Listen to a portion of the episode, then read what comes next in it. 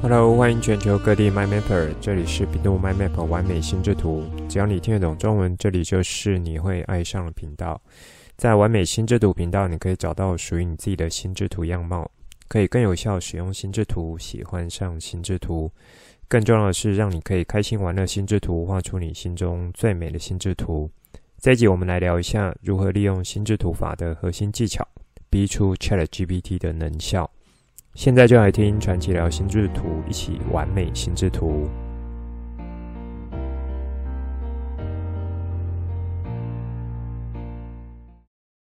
欢迎全球 MyMapper 准时收听完美心智图频道。上周是 BSD Junior 程式语言学习课招生说明会的最后一场。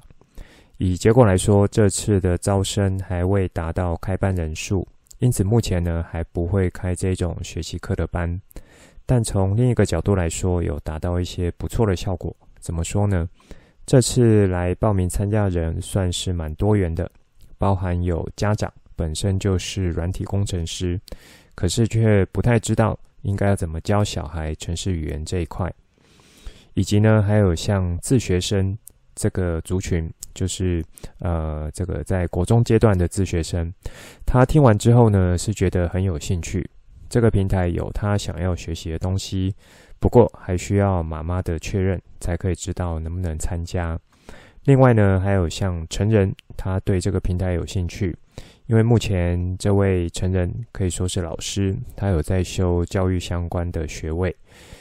那一方面，他自己的城市基础是近乎于零的，可是，在修课的时候，学校呢却要他从呃这个 C 加加语言开始。这对一位初学者来说，其实是一件很煎熬的事情。因此，他在听这个说明会，听着听着，就决定说想要自己跳下来学这个课。那看看我们这边是不是可以安排一对一的成人家教课？还有一位呢，是本身就是国高中的资讯老师，那他对这个平台有的这种教学合一功能是很赞赏的，以及呢，他要做整合性的课程安排，可以在同一个地方就可以去查看学生学习的进度，这样子的设计是他对这个平台最有印象的地方。那当初我们在设计这个课程的规划呢，是以五到九年级为主，希望可以从高年级开始。那对城市已经有一些概念之后，那也对于目前周边有常接触的 3C 游戏这些是有兴趣的话，希望想要从源头就来去学这个城市背后的运作机制是什么。当初的一个设计课程出发点是这样子的角度。那以这几场说明会下来看到呢，这些目标族群啊、感觉的这个累积的量还不够多，所以呢，就想啊、在这边借这个机会，如果你本身呢是有想参加这个啊、课程的学生或是 MyMapper 们呢，说一声不好意思。那后续我们这边有在思考说，或许暑假。会另外规划一种啊，这个像一天的短时数课程，可以说对这个 BSD 平台的一种短时数体验课程。课程主题会暂定去结合时下很夯的议题 ChatGPT，甚至是 AI 聊天机器人这样子的主轴。那 ChatGPT 到目前。已经是非常火红了，而且还在持续发烧。以最近的新闻来看，很有可能会引领在目前有通膨压力和经济衰退疑虑的大环境下，其中一个可以吸引众人目光，还能持续成长和投入的领域。那在这个课程规划中呢，就会教学生说，怎么样利用程式语言编码的方式。写出一个属于自己风格的聊天机器人。当然了，因为是比较短的时数课程，以及呢，多数学生应该都会属于初学者，还无法去学习到是可以去设计让机器人具有学习能力以及生成式对话的这些语法功能。不过，透过一些简单的条件设定和语句结构的建立，比如说你去问机器人说“你好吗”。它就会自动回复我很好，那么你呢？类似这种可以有标准答案对话的聊天机器人。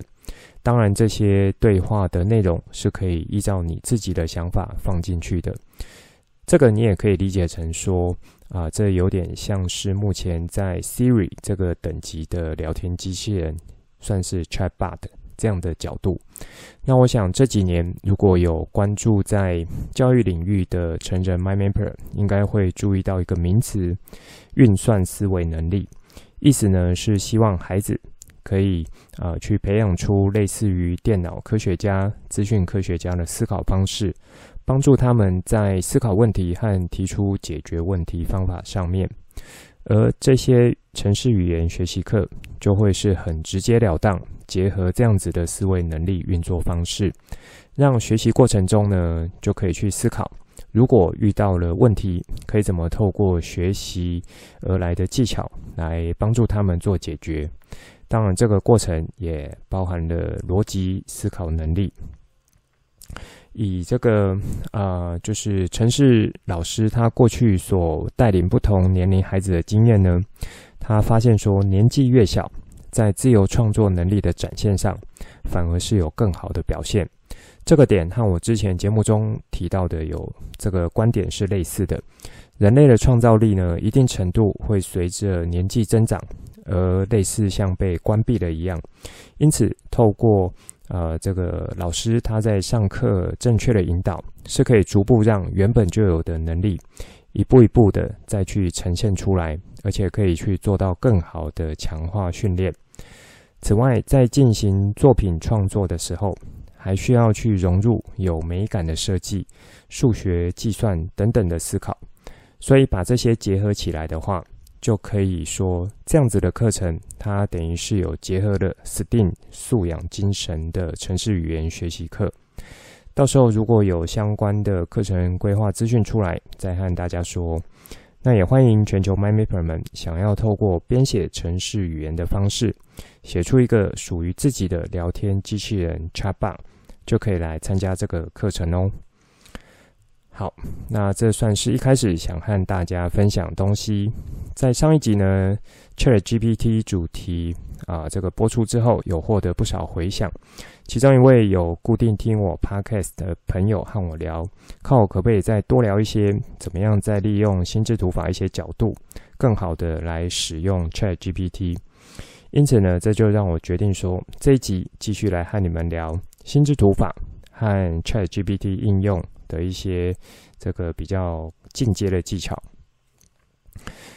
那么你也可以理解成说，啊、在上一集我比较是从概观来提供观念或是心法的角度，这一集呢，我会和你们聊的比较是偏向技法，这是我在完美心之图频道呃蛮常使用的一个算是框架。如果是属于系列主题的话，多半我也会用类似这样的逻辑来去和你们聊。最主要的目的呢，是希望说，让你们可以先有一个相对完整的认识和观念之后，再来学习相关的技巧。这样子的基础，我认为才会是更稳固的。那么回到那位朋友的问题，我听了呢是觉得不错，然后我就再细问他说。他觉得在哪一个点让他认为心智图法和 ChatGPT 的关联性会让他有想要更加深入了解的呢？他就会说，呃，在我提到延伸这个段落阶段的时候，让他有一些不同的想法。那原本呢，他也是和大家一样，他就用比较简单的问法来去问 ChatGPT。可是听我这样子的举例。好像真的是可以，呃，就是透过不同的问句方式，把这个 ChatGPT AI 的功能再去逼出来更多一些。我想了之后呢，就跟他说：“没错，如果你的心智图法技巧内化已经蛮成熟的话，透过心智图法一些呃这个核心功能呢，或是技巧，的确可以帮助你让 ChatGPT 的这个功能发挥得更好。”如果说要再更细部一点的展开，那有没有 My Map 们觉得这会是哪一种提问的方式，以及有没有用到哪一些心智图法技巧呢？那我觉得这个题目可以先让你们想一下。好，那这一集呢，我就是会从第上一集的这个第三阶段，也就是延伸这个部分，再和大家多聊一些。前面两个属于理解和整理的部分，我觉得 MyMapper 们是可以这个后续透过网络上资料自行的收集或是整理，然后搭配心智图法的呃这几个核心观念，应该就不会太难。那我觉得会比较呃卡关的地方，应该在于说，目前这些相关资料就是资讯量应该是蛮大的，一时间可能会有一点千头万绪。不过，如果你的心智图法技巧纯熟的话，这就是可以利用心智图法来整理资料会带来的好处。那么，在心智图法中，透过有效的阶层思考分类技巧，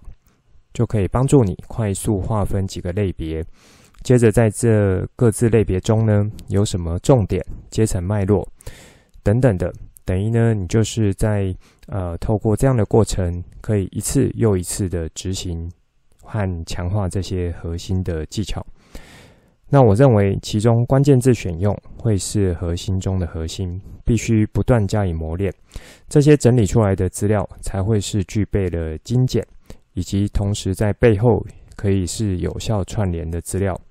如此的心智图呢，才会是一张有生命力、有机成长的心智图。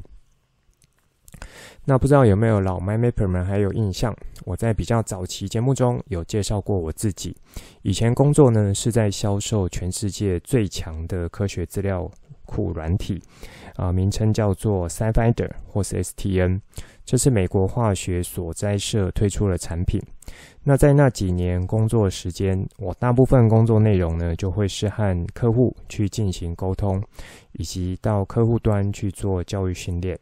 也就是说，当我把这套资料库检索工具卖给客户之后呢，我还要去帮这些客户去上课，如何可以更好的去使用这套工具。那说到这边，不知道有没有 MyMapper 们有被叮咚一下？这样的过程是不是就很像我在上一集和我前面提到的，呃，利用 ChatGPT 这样的历程是有一点类似的？在那个时候，我已经有去学心智图法了。那也有持续在工作上使用，不知不觉其实就影响着我在进行教育训练的工作，也有影响着我的思维方式。以现在回头去看，其实有更清楚的理解到说，当时我已经算是用内化的心智图法思考方式来帮助我解决工作上面临的问题。举个例子，因为这个资料库很强大，它强大背后呢是资料量非常的多。有累积了一百多年的资料，而且都是科学上非常精准的资料。因此，客户包含像研究人员、研究生，应该如何透过这个检索工具帮助他们，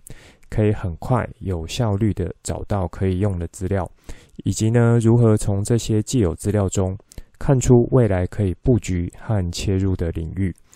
我的客户分布呢，是从政府单位、企业以及大学研究所。就是属于高教这个市场的，因此有横跨了三种不同的客户客群需求。对于企业来说，投资呢是一定要去要求会有好的回报，因此布局的时候必须要有准确的范围界定，而不是盲目的投资和布局。因此对应回来，在查找的资料上呢，就必须是相对精确的要求。当时我面对这些研究人员，每个人都是那个领域的专家，而且呢，很多都是博士学位的，还有呢，或是资深的工程师，以及像是大学的教授，或是研究所博班学生等等的。那每个人都是专家，我应该要怎么样和他们说，或是教他们来利用这个工具，帮助他们更好的发挥呢？当时我利用的几个技巧或是方向，以现在回头来看，就可以整理出几个很适合，也让 MyMapper 们学起来，作为之后要拿来应用在 ChatGPT 上面的技巧。说到底呢，ChatGPT 也可以算是一种检索工具，资料搜寻、资料查询，那只是说它更具有人性、更有灵魂的感觉。因此，我要和你们分享这些技巧，就可以当成是前面我问你们的那个问题：算是我的一个回答。在当时呢，我会利用几个方式，分别是提问、追问以及拆解。首先，在提问这边，我就会和这些研究人员确认说有没有想查询的关键字，或是主题，或是化学式子、结构式等等的。接着就尝试用这些关键字下去，看看可以找到什么资料。因为这个资料库呢，有许多的筛选工具可以辅助。比如说，查出来的文本类型、发表年份、发表单位、研究领域，或是啊、其他重要的关键字词等等的。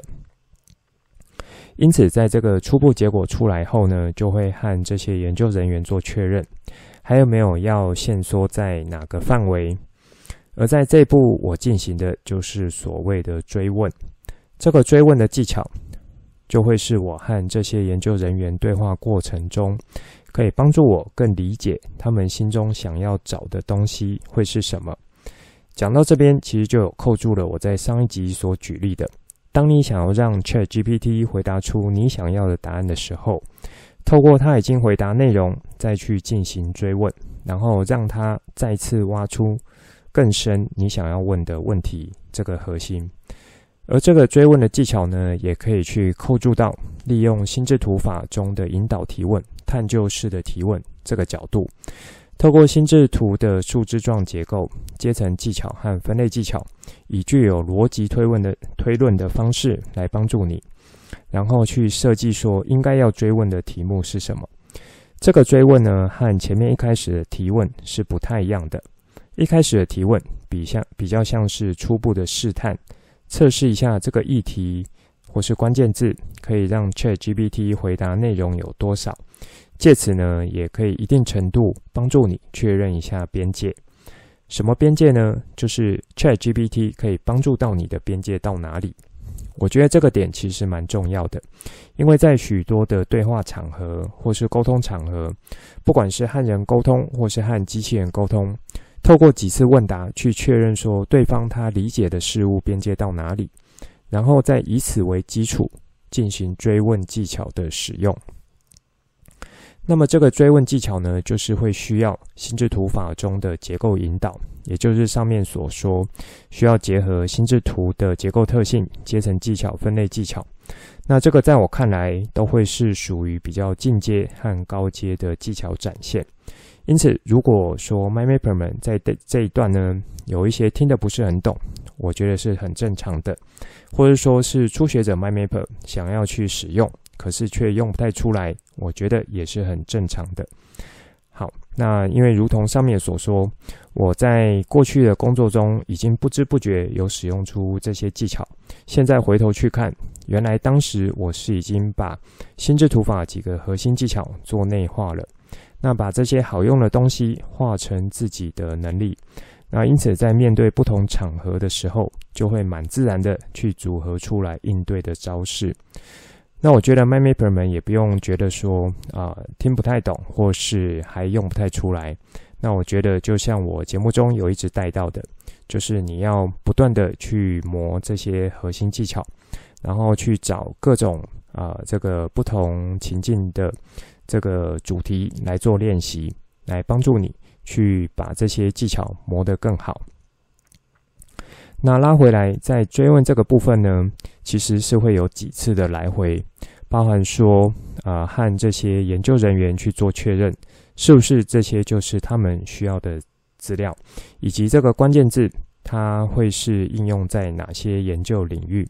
或是说以化学材料来讲。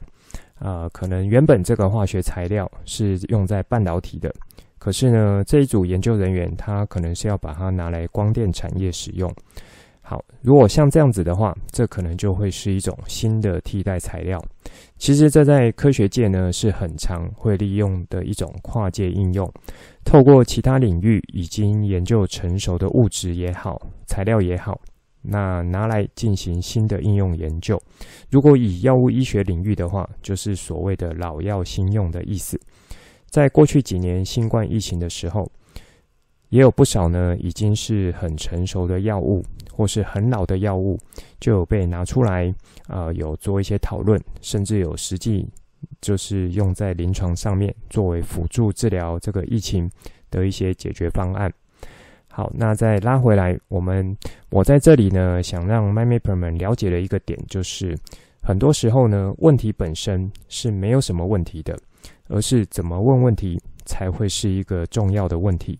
好，这句话有点绕口，如果一时还听不懂的 MyMapper，可以多听几次。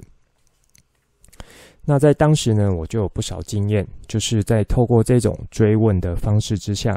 逐步帮他们线索到说，原来他们真正想要找的资料是什么，以及原来应该要采取什么样子的关键字和什么样子的查询步骤。如此呢，等于是可以帮他们去打开来，或是建立一套相对有系统和脉络的方式，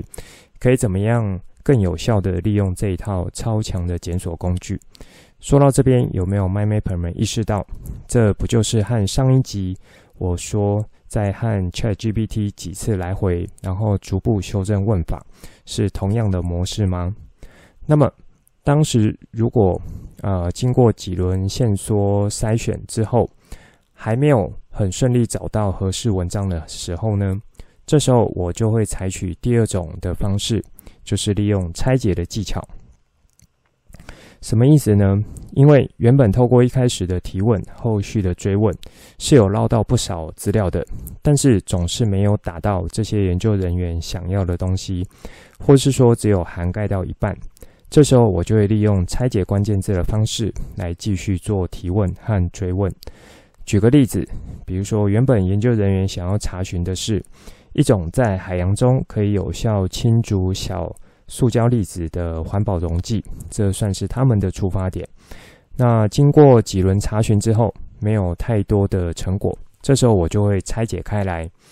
把这个问题拆解成说啊、清除微小塑胶粒子的方法，而先不要去涉及到环保溶剂和海洋这个场域，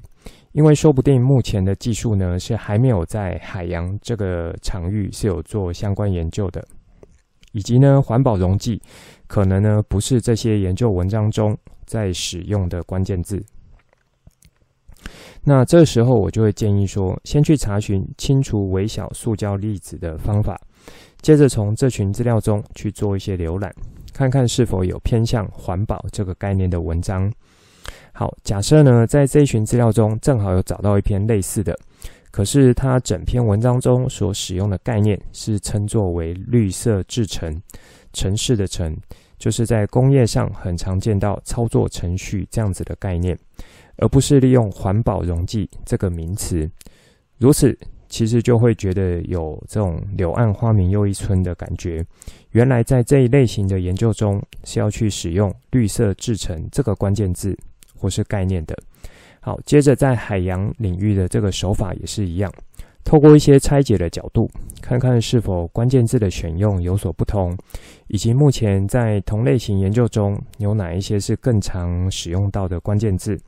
这也很像上一集我提到说，先透过理解这个步骤，去知道目前你要使用的工具，它的范围和边界是在哪里。接着从整理资料角度，让你更加的认识。最后呢，就是去展开来，就是延伸，去引导提问和使用的。好，说到这边，我觉得 MyMapper 们应该可以更加清楚了解到，原来在面对如此错综复杂议题的时候，透过几个简单的概念和工具，是可以有效的帮助你一步步逼近你想要的地方。这可以说就利用了心智图法中的关键字选用、分类技巧、阶层思考几个核心技巧，这些来做综合应用，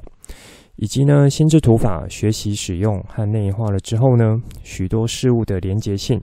会满自动的被触发，在阶层思考中的垂直思考技巧以及关联线触发技巧，就是可以帮助你去做到连结性训练的。好，这在之前节目中也是有带到关联线触发技巧呢，就是算心智图法中的进阶或是高阶技巧了。所以以此看来，以前以前我的工作呢，就是提供了我很好结合了心智图法这些核心技巧，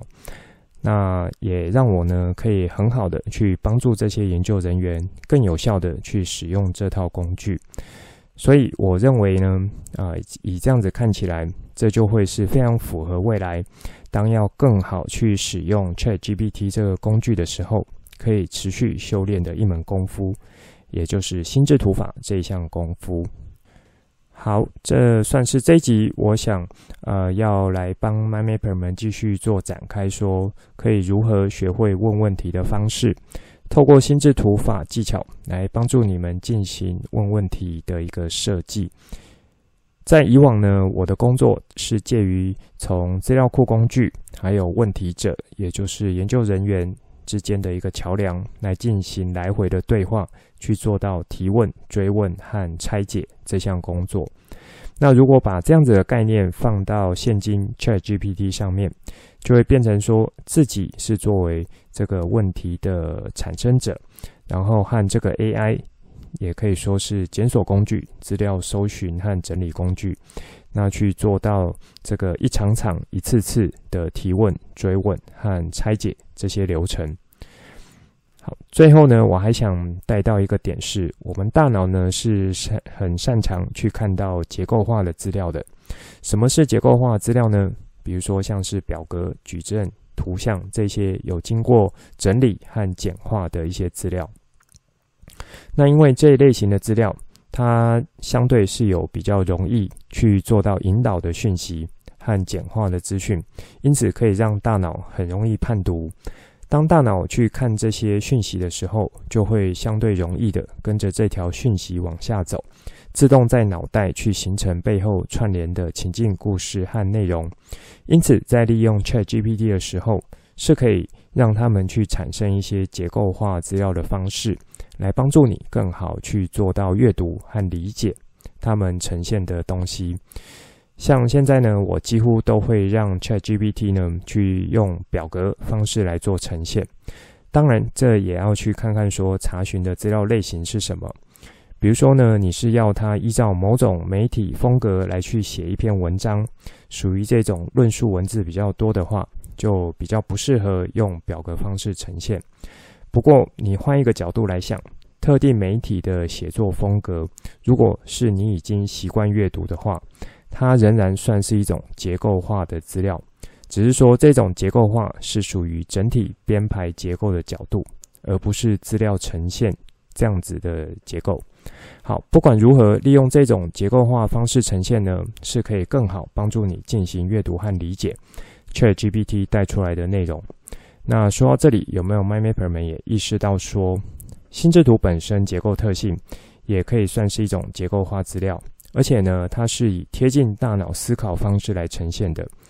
那我会喜欢称作这种方式叫做有机的方式。前提呢，当然是要有按照完整心智图法规则画出来的心智图。所以相比之下，我会更喜欢以心智图呈现所带来结构化资料的方式了。好，那在上一集中也有带到一个点，透过心智图法的使用呢，是可以帮助你在一次次和 ChatGPT 互动过程中，去建立起对话的架构和逻辑顺序的。这些架构和逻辑呢，是会持续的累积下去，如此就可以让你保持对话的连贯性和结构性，可以让你更好的去使用 ChatGPT。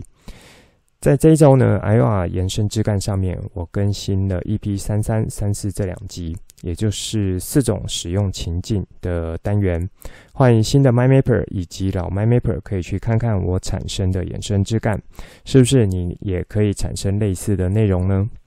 好，以上就是这一集想分享给大家内容，最后帮大家整理一下这一集的重点。一开始和大家说明这几周在 BSD 程式语言学习课招生说明状况，有让我觉得有收获的地方。以及之后会规划短时数的暑期课程，内容呢就是利用这个程式语言，然后学习编码程式来制作属于自己的聊天机器人 Chatbot。这会是一种蕴含了 STEAM 素养精神培养的一种课程。后续有相关资讯的话，再让 MyMapper 们知道。上周的单集推出之后，获得不少回响，因此我从啊、呃、这个一位朋友和我的聊天互动中，想要再利用一集的时间和你们聊更多关于心智图法来强化 ChatGPT 应用的角度，也可以说是上一集提到最后一个延伸这个阶段，我再把它做更多的展开。在这里呢，我有带到说关键字选用、分类技巧以及阶层思考，会是组成啊、呃、这个可以有效让 ChatGPT 发挥出更强大成效几种核心技巧招式组合。接着呢，我把过去工作经验在这里做了分享，最主要是借由过去工作内容的特殊之处，让我现在回头去看，其实也就和我现在要去呃从这个心智图法来去帮助我利用 ChatGPT 一样，透过这个工具呢，可以让我更好的去找到或是整理出来我想要的内容。在这一来一往之间呢，就会伴随着思考能力的注入。因此，在这边有提供几个，呃，在当时呢，我是不知不觉使用的招式。目前看起来，我觉得是相对明确的几种技巧，就是提问、追问以及拆解。这几个技巧背后呢，都有心智图法的核心技巧使用，像是关键字、阶层思考、引导、提问，或是关联线触发等等的。最后有再带到说，大脑是喜欢去看这些结构化的资料的，因此在使用 ChatGPT 的时候，可以去利用表格方式来呈现，或是图形方式来呈现，那让这位 AI 助理帮助你做更好的整理，这会是另外一个可以去使用 ChatGPT 的方式。那属于论述型文章呈现呢，或是写作风格的呈现。结构化角度则是可以从整体排版这样子来切入的。好，如果同样属于结构化资料呈现的话，我是更喜欢心智图这种有机式的结构，是具有生命力的结构形态的。那在这一周 Iowa 动态节目单延伸之干，我有更新了两则单集，有兴趣 MyMapper 再去看一下。这集内容就先说到这里，之后再跟大家聊更多我对心智图认识所产生的经验和想法来跟你分享，带你一起重新认识心智图，一起喜欢上心智图。希望你会喜欢今天的节目。本节目是由比度 My Map 完美心智图制播，我是传奇，也可以叫我 Coach。欢迎你听了之后有什么新的想法与角度，可以跟我互动，画出心之图，或是留言来跟我分享。节目单中附上联络资讯，以及我想和你分享的心之图作品和贴文。如果你也喜欢这个频道，觉得我分享内容对你有帮助，也觉得对你亲朋好友有帮助，欢迎把这个频道分享出去，邀请他们一起来享受心之图的美好。我们下次见，拜拜。